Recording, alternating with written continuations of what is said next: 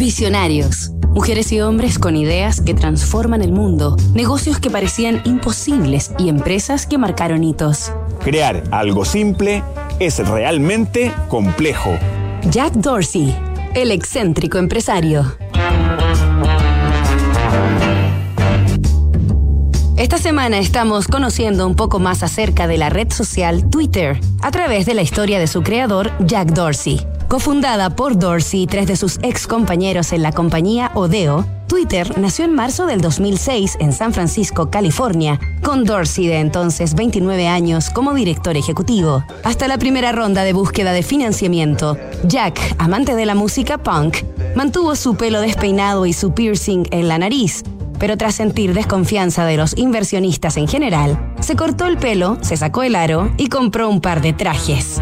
Pero no hubo más concesiones en su estilo de vida. Siempre riguroso con la puntualidad de una minuciosa rutina, no transó sus horarios para practicar yoga y asistir a sus cursos de diseño de moda.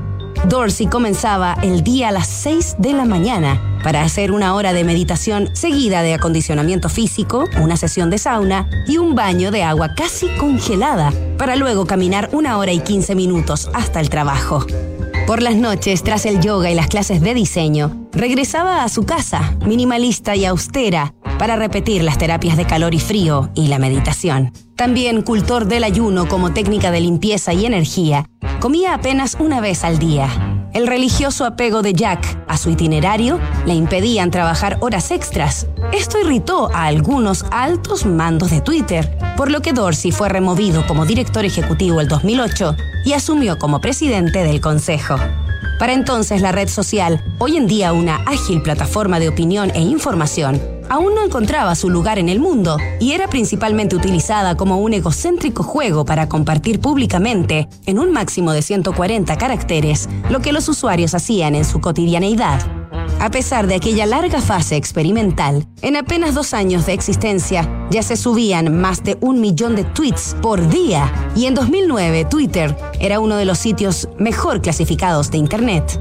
Aquel año Jack Dorsey sorprendió a quienes pensaban que desperdiciaba su tiempo y fundó otro proyecto, esta vez para pagos digitales llamado Square, que terminaría por convertirse en una empresa multimillonaria, al igual que Twitter, pero mucho más rentable.